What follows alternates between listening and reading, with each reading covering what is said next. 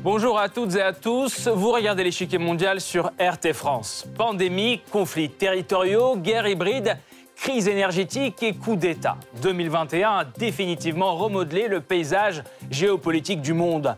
Quelle influence les événements de l'année passée pourront avoir sur l'année à venir? Tout cela dans cette première émission de 2022. Voici ce qu'il y a eu de plus marquant. La nouvelle administration américaine durcit le ton à l'égard de Moscou et Pékin. Sanctions, menaces, accusations mutuelles, tout cela caractérise aussi les relations entre l'UE et la Russie à leur plus bas niveau historique. De fortes turbulences en Afrique également. Des coups d'État sont perpétrés au Mali, en Guinée, au Soudan. L'Algérie, elle, rompt ses relations diplomatiques avec le Maroc et le prive des revenus du transit du gaz.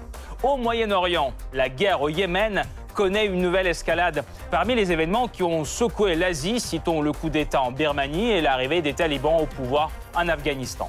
L'instabilité politique se ressent dans un certain nombre de pays sud-américains alors que la République d'Haïti sombre dans le chaos après l'assassinat du président en juillet dernier.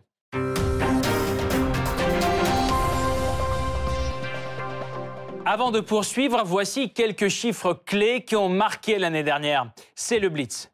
En 2021, la pandémie ne recule pas. Plus de 180 millions de cas sont enregistrés au cours de l'année 2021. Parmi les pays les plus touchés, les États-Unis, l'Inde, le Brésil. La campagne de vaccination se poursuit au niveau mondial. Plus de 4,4 milliards de personnes ont reçu au moins une dose de vaccin en 2021, soit plus de la moitié de la population de la planète. Or, la répartition inéquitable reste l'un des plus gros défis à relever selon l'ONU. Malgré la pandémie, l'économie mondiale se sent mieux par rapport à 2020. Selon les prévisions du FMI, elle devrait croître de 5,9%, soit une accélération plus forte que dans les années 70. Grâce à la reprise économique, la croissance du commerce mondial de marchandises atteindrait 10,8% en 2021 selon l'OMC. Quant à la situation humanitaire, elle n'a jamais été aussi grave selon l'ONU. Environ 2 milliards de personnes n'ont pas accès à l'eau potable et 3,6 à un assainissement fiable. Plus de 41 millions de personnes sont en danger de mort à cause de la famine. L'année 2021 a été riche en événements géopolitiques. La confrontation économique et diplomatique prend de l'ampleur entre les plus grandes puissances mondiales. Washington hausse le ton contre Pékin et Moscou, le Quad est ravivé et une nouvelle alliance de défense voit le jour, AUKUS. Rien ne va plus entre la Russie et l'Union européenne. L'affaire Navalny, le conflit en Ukraine figure parmi les principaux sujets de discorde. Coup d'État, conflits diplomatiques et militaires secouent le continent africain. La guerre au Yémen s'intensifie à cause de l'offensive des Houthis. En Afghanistan, l'arrivée au pouvoir des talibans risque d'avoir une forte empreinte sur le rapport de force dans toute la région. Pauvreté, corruption, criminalité, inégalité sont les principales raisons de la gronde populaire dans certains pays sud-américains. Comment l'année 2021 a-t-elle changé le paysage géopolitique mondial? Quels événements l'ont marqué le plus? Et enfin, de quoi sera composé l'échiquier mondial de 2022 Pour répondre à toutes ces questions, nous rejoignons Georges Estevenard, responsable des études européennes de l'IPSE. Monsieur Estevenard, bonjour. Bonjour. Pensez-vous qu'en 2021, le monde a réussi à revenir plus ou moins à la normale par rapport à 2020 ah, je crois qu'il y a beaucoup de différences entre 2021 et 2020. Mais dire que c'est un retour à la normale, ça, je ne pense pas, non. Parce qu'il euh, y a eu beaucoup de bouleversements et surtout, il y a euh, justement en, prévision de 2022 de grandes attentes par rapport à tout un tas de problèmes euh, extrêmement lourds, comme celui de la Covid-19, comme celui de la crise environnementale et climatique, comme celui euh, le problème aussi de, de l'Afghanistan, dont peut-être on aura l'occasion de dire quelques mots, et qui est loin d'être résolu. Tout ça, ce sont des problèmes qui ont été bouleversés en 2021, mais qui en 2022 risquent de connaître des rebondissements pas toujours faciles à imaginer aujourd'hui. Quelles sont vos plus grandes attentes pour cette année alors? Alors, mes plus grandes attentes, je, vais en citer deux qui me paraissent tout à fait fondamentales, mis à part les grands problèmes mondiaux, évidemment, sur lesquels on peut espérer des solutions, mais qui vont prendre beaucoup de temps. Le premier, c'est euh, la situation de l'Afghanistan. Moi, je suis particulièrement attentif au fait que nous avons un gouvernement qui n'est pratiquement pas reconnu sur le plan international, qui ne maîtrise pas du tout le pays et qui va devoir trouver des moyens de survie déjà bien difficiles puisque euh, déjà en ce début d'année, il y a le, risque d'une famine, le risque d'une pauvreté accélérée des trois quarts de la population afghane et surtout, moi j'y vois aussi le problème de, la drogue. Il y a euh, une production de drogue en Afghanistan qui approvisionne à 80% le marché mondial déjà depuis des années mais qui, du fait que toutes les aides financières sont retirées ou bloquées vis-à-vis de l'Afghanistan international, je veux dire naturellement, eh bien, les talibans vont forcément être tentés à exploiter au maximum la manne de la drogue et de l'opium. Et ça, euh, je veux dire, c'est terrible. Ça représente déjà 10% du PIB, du produit intérieur brut de l'Afghanistan, et ça risque de devenir le seul moyen de survie des talibans, bien qu'ils disent et qu'ils ont l'intention d'éradiquer ce, problème. Ça, c'est un des, très très gros problèmes pour lesquels on ne voit pas euh, euh, se profiler de, de solutions. Et, un autre euh, qui me paraît aussi très, très grave et non résolu, c'est celui des bruits de bottes actuels, et déjà depuis plusieurs mois, autour de l'Ukraine et autour de la frontière, justement, ou des frontières entre l'Union européenne d'une part et la Russie ou le, monde russe, disons, d'autre part. Et là-dessus aussi, euh, on peut avoir des inquiétudes et on ne voit pas encore quelle solution, euh, quelle solution négociée peut sortir de cette situation. Bon, revenons un petit peu en arrière. Quel a été l'événement le plus important pour l'échiquier mondial en 2021, selon vous? Bon, alors là, ça nous ramène aux, problèmes mondiaux. il y en a deux aussi. Je vois la crise de, la Covid. Mais là, comment est-ce qu'elle va se terminer On n'en sait rien pour l'instant. Mais euh, nous avons quand même une situation maintenant euh, mondiale dans tous les pays extrêmement, extrêmement grave. Et, la fin de l'année 2021 s'est traduite par euh, l'arrivée de ce nouveau variant au, au Crimon qui risque de poser des problèmes, qui est très, très, comment dire, très, très purulent hein, et qui euh, risque de poser des problèmes à, tous nos pays. Alors là-dessus, euh, évidemment, on connaît les réponses qui ont été fournies, mais on, ne voit toujours pas euh, arriver la, vaccination à un taux suffisant dans l'ensemble des pays, pas seulement dans les pays riches qui aujourd'hui peuvent s'offrir, se payer les, vaccins. Et sans une vaccination à l'échelle mondiale, on n'aura pas de solution du problème. On risque au contraire d'avoir euh, périodiquement l'apparition de nouveaux variants. Ça, c'est un premier sujet. Et le deuxième sujet, euh, qui a eu lieu aussi à la fin de l'année 2021, c'est la COP 26, donc la, conférence mondiale sur l'environnement et sur le changement climatique. Là, on est arrivé à des accords à minima, à minima, mais la solidarité n'est pas suffisante, puisque par exemple, euh, on, on, nous dit qu'à la suite de cette conférence de Glasgow, on ne pourra pas obtenir mieux qu'un réchauffement de 2,7 degrés pour l'an 2100, alors que on, visait, on avait un objectif depuis l'accord de Paris précédent euh, de 1,5 degré. Donc, on on va devoir faire face à des problèmes liés au réchauffement climatique. On a vu déjà en 2021, tout au long de l'année 2021, les conséquences dramatiques que peut déjà avoir ce changement climatique sur de nombreux pays et sur de nombreuses régions du monde. Et on n'a pas de solution commune vraiment à portée de la main. Merci beaucoup, Monsieur Stevenard. Nous allons poursuivre notre analyse tout de suite, mais nous vous retrouverons à la fin de cette émission pour plus de détails sur ce qui nous attend cette année. Merci encore. La pandémie continue de faire rage dans le monde. Son bilan provisoire depuis le début de la pandémie est de plus de 270 millions de cas et plus de 5 millions de morts. L'élaboration de vaccins et leur distribution euh, se retrouvent en 2021 au cœur d'un combat géopolitique acharné. La presse parle de diplomatie du vaccin, un nouveau terme entre pression et entraide entre les États. La Russie, première à produire un vaccin contre le Covid-19, s'en sert notamment pour renforcer son partenariat avec un certain nombre de pays européens, dont la Hongrie, la Serbie ou San Marin.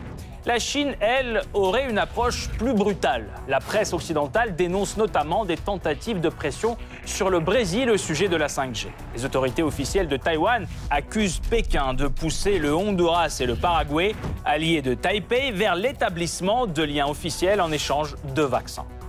L'autre acteur de taille dans la diplomatie du vaccin est Washington. La campagne de vaccination nationale bat son plein, mais les autorités américaines cherchent aussi à ébranler les positions russes et chinoises sur le marché mondial du vaccin. Washington reconnaît avoir demandé au Brésil de refuser l'utilisation de Sputnik V et promet en outre, dans le cadre du Quad, de distribuer d'ici à la fin 2022 au moins un milliard de doses dans la région Indo-Pacifique, là où les positions du vaccin chinois sont fortes.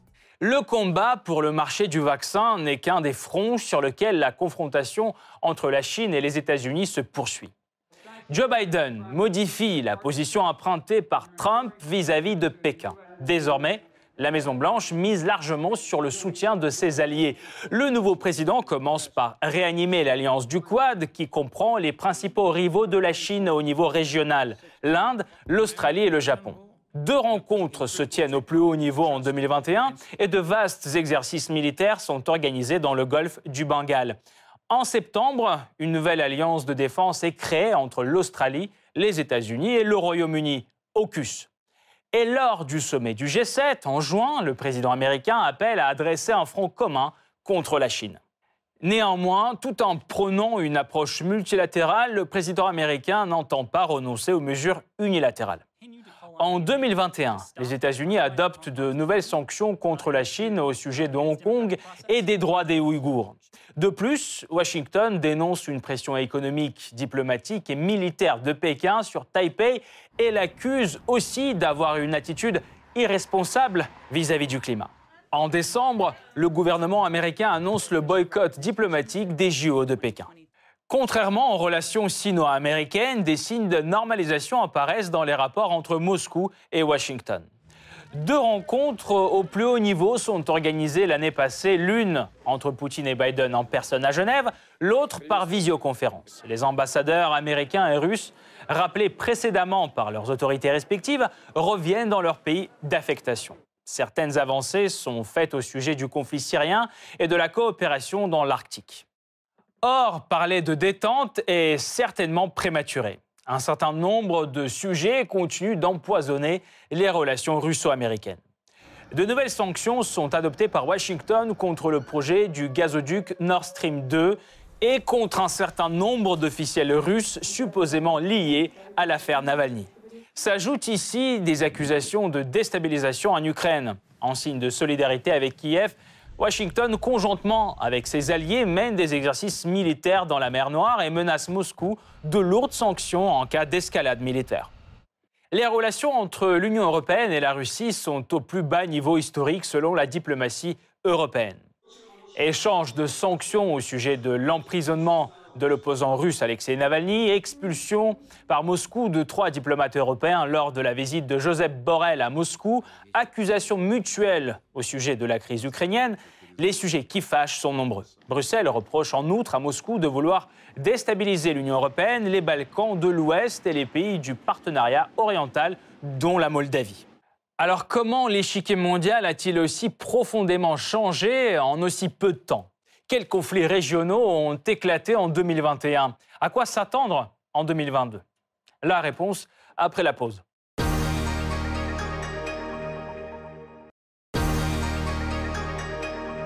Tensions, crises et conflits. L'année 2021 a certes bouleversé le paysage géopolitique mondial. Pourtant, l'année 2022 s'annonce elle aussi riche en événements politiques. L'année 2022 va être marquée par un certain nombre d'élections, avec des enjeux différents selon les pays. La France, le Brésil, la Corée du Sud, la Colombie ou encore les Philippines vont organiser des élections présidentielles. En Libye, des élections présidentielles puis législatives doivent également se tenir dans le cadre du processus de transition politique sous l'égide de l'ONU. Le premier tour des élections présidentielles qui devait avoir lieu le 24 décembre dernier a été reporté en raison d'un retard dans la validation des listes électorales. Parmi les principaux candidats figurent le fils cadet de Kadhafi, Saïf al-Islam, le maréchal Haftar et le premier ministre actuel, Abdelhamid Debeiba. Les négociations sur le nucléaire iranien seront aussi à l'ordre du jour de l'année 2022. Après cinq mois de pause et l'arrivée à la présidence iranienne d'Ebrahim Raisi, elles ont repris fin novembre à Vienne entre l'Iran et les membres du Conseil de sécurité de l'ONU, plus l'Allemagne. Téhéran exige la levée préalable des sanctions économiques qui pèsent sur le pays. Les Américains, quant à eux, accusent l'Iran d'avoir poursuivi son programme d'enrichissement d'uranium et de bloquer l'accès à ses sites aux inspecteurs de l'Agence internationale de l'énergie atomique.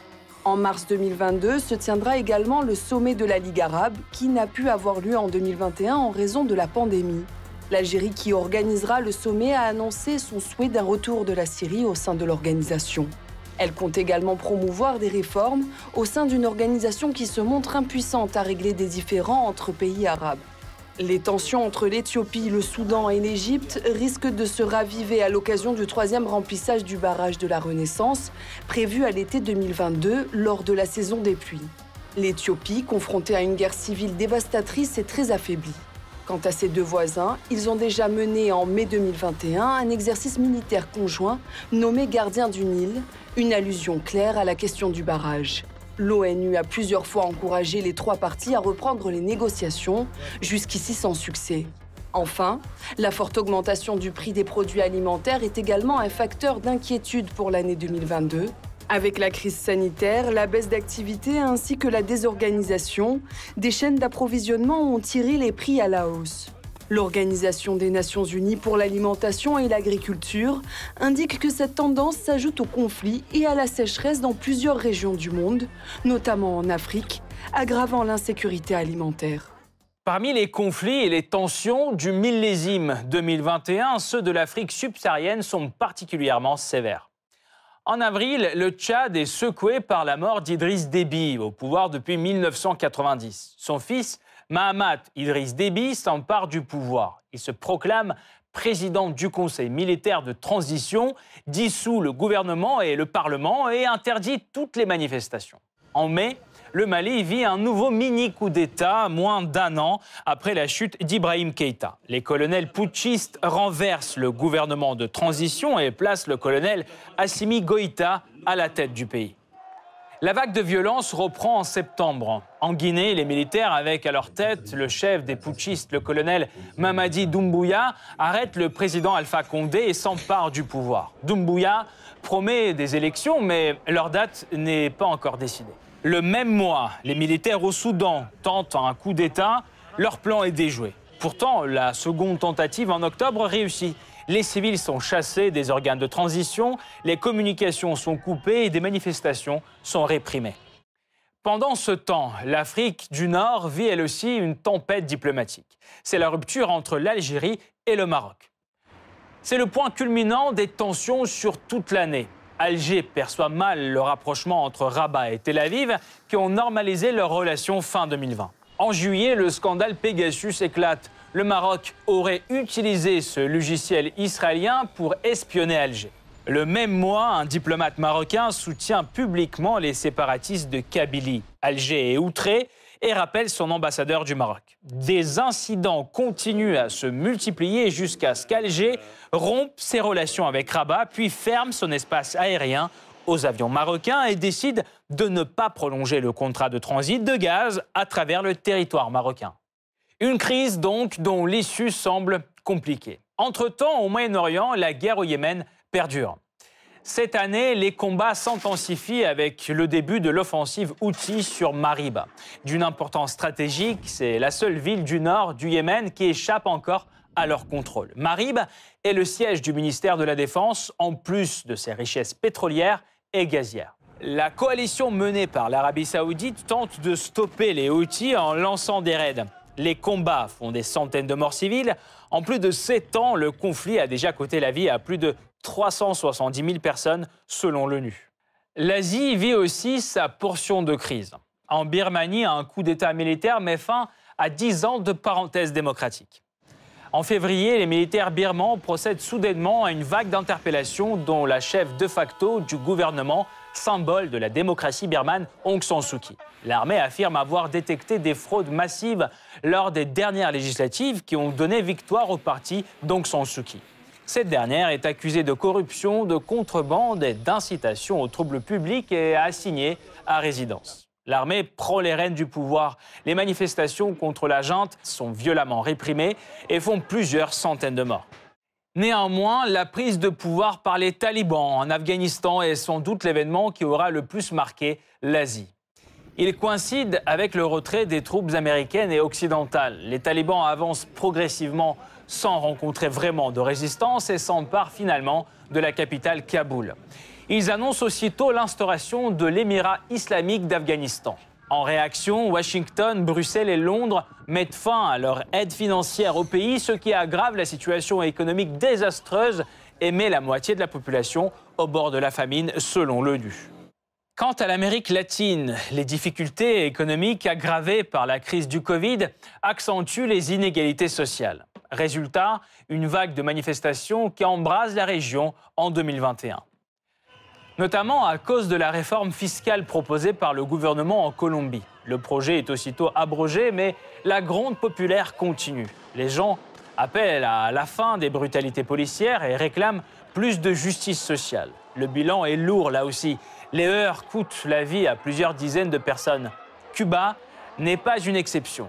L'île est troublée par des manifestations anti-gouvernementales en juillet. En cause, la crise économique de plus en plus grave et la pénurie de nourriture et de médicaments.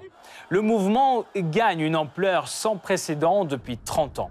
Plus d'un millier de personnes sont arrêtées. L'année 2021 ne marquera donc pas le début de la fin du Covid-19 et sera encore plus gangrénée par les conflits. Ces crises se prolongeront-elles en 2022 Pour y voir plus clair, nous rejoignons de nouveau Georges Stevenard, responsable des études européennes de l'IPSE.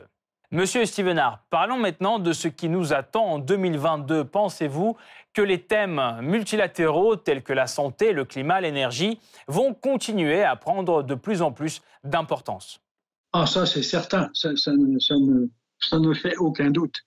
Euh, nous sommes maintenant dans un monde qui est un monde réduit en quelque sorte, réduit par les communications, euh, réduit par le, le, système euh, d'échanges euh, digitaux, etc., et qui fait que euh, pratiquement maintenant, chaque chose importante qui se produit sur un point de la planète concerne pratiquement tous les autres. Donc, il va de soi que on va devoir trouver des solutions aux problèmes globaux qui sont de plus en plus nombreux. Hein, on a cité tout à l'heure la crise sanitaire, il y a la crise environnementale qui est, est peut-être encore pire parce que de plus long terme et encore plus difficile à inverser. Et puis, euh, moi, je vois aussi toujours le problème, mondial des stupéfiants, comme je l'ai dit tout à l'heure, qui est capable de déstabiliser de déstabiliser euh, une région tout entière, en particulier la nôtre, la région européenne au sens large. Et qu'est-ce qui pourrait encore nous surprendre en 2022 sur l'échiquier mondial? À quoi euh, selon vous, la communauté internationale ne s'attend-elle pas encore? Eh bien, vous me demandez en quelque sorte d'être optimiste pour 2022 d'une façon ou d'une autre. Et j'ai du mal à l'être, franchement. Mais enfin, on peut euh, quand même avoir des, des, des surprises heureuses. Moi, j'en verrai une. Et je me souviens que l'année dernière, il y a un an, on était déjà dans la même position, en train de, de, faire un peu le bilan de l'année écoulée et, d'essayer de prévoir l'année suivante. Et j'avais terminé mon intervention en vous disant, moi, ce que j'espère, c'est qu'en 2021, il va y avoir un rapprochement entre, ou en tout cas un dialogue renforcé entre l'Union européenne et ses différents membres, bien entendu, et la Russie sur les, questions les plus chaudes entre, de, de, contentieux entre, entre les deux eh bien, 2021 euh, a été une déception. On arrive au début de 2022 avec des tensions plus grandes qu'elles n'étaient il y a un an. Alors, si je devais avoir une surprise, et si en plus j'avais le droit de choisir cette surprise, ça serait celle-là. Je voudrais que s'engage effectivement cette fois-ci un certain dialogue entre l'Union européenne et la Russie qui inclut ces sujets et qui ne laisse pas, comme c'est trop malheureusement le cas jusqu'à présent, qui ne laisse pas la voie trop libre à, comment dire, un rôle renforcé des États-Unis et de l'OTAN sur ces questions. Il y a euh, le problème sur la table aujourd'hui qui va être traité pendant la, présidence française et, je pense pendant toute l'année 2022, qui est celui de euh, la création d'une certaine euh, autonomie stratégique de l'Union européenne. Qu'est-ce que ça veut dire autonomie stratégique Ça veut dire arriver à regrouper les moyens défensifs des États qui forment l'Union européenne aujourd'hui, mais pas dans une perspective agressive, pas dans une perspective impérialiste. L'Union européenne n'est pas impérialiste. Elle défend ses valeurs, mais c'est tout. Et elle essaye de les défendre par des arguments et par le dialogue et par la coopération, pas par l'agressivité. Donc, comprendre en 2022 qu'il y a là un espace pour l'Union européenne, d'abord pour renforcer sa propre cohésion, qui laisse bien souvent à désirer, bien entendu, y compris sur ce sujet de la, de la défense, et trouver les moyens de relancer le dialogue Union européenne et Russie sur les questions les plus chaudes, et notamment sur les questions des frontières, sur les questions euh, euh qui, intéressent spécialement euh, Moscou. Et ça, ça ne veut pas dire forcément mettre constamment les problèmes défensifs ou agressifs en avant essayer de retrouver les moyens de la coopération. Et là, je prends un sujet dont que j'ai déjà évoqué tout à l'heure, un sujet sur lequel il pourrait y avoir vraiment une action conjointe de l'Union européenne et de la Russie dans leur propre intérêt. C'est la question de l'Afghanistan et de, son développement. Qu'est-ce que va devenir ce pays? Comment le sortir de là? Ou bien est-ce qu'on va s'abandonner à ce retour au Moyen Âge qui est déjà programmé? Voilà, là, là est une, vraie question et les conséquences, comme je le disais tout à l'heure, en termes de, trafic de drogue et, de, contamination par la drogue et de la Russie et de l'Union européenne découlent de cette situation vraiment désastreuse de l'Afghanistan d'aujourd'hui. Sur cette note quand même optimiste de la part de Georges Estevenard, nous terminons cette émission. Je rappelle Georges Estevenard, responsable des études européennes de l'IPSE, était aujourd'hui avec nous. Merci encore pour votre analyse. Cette partie-là n'est pas encore terminée. La semaine prochaine, une nouvelle partie vous attend avec d'autres pions sur l'échiquier mondial. À bientôt sur RT France.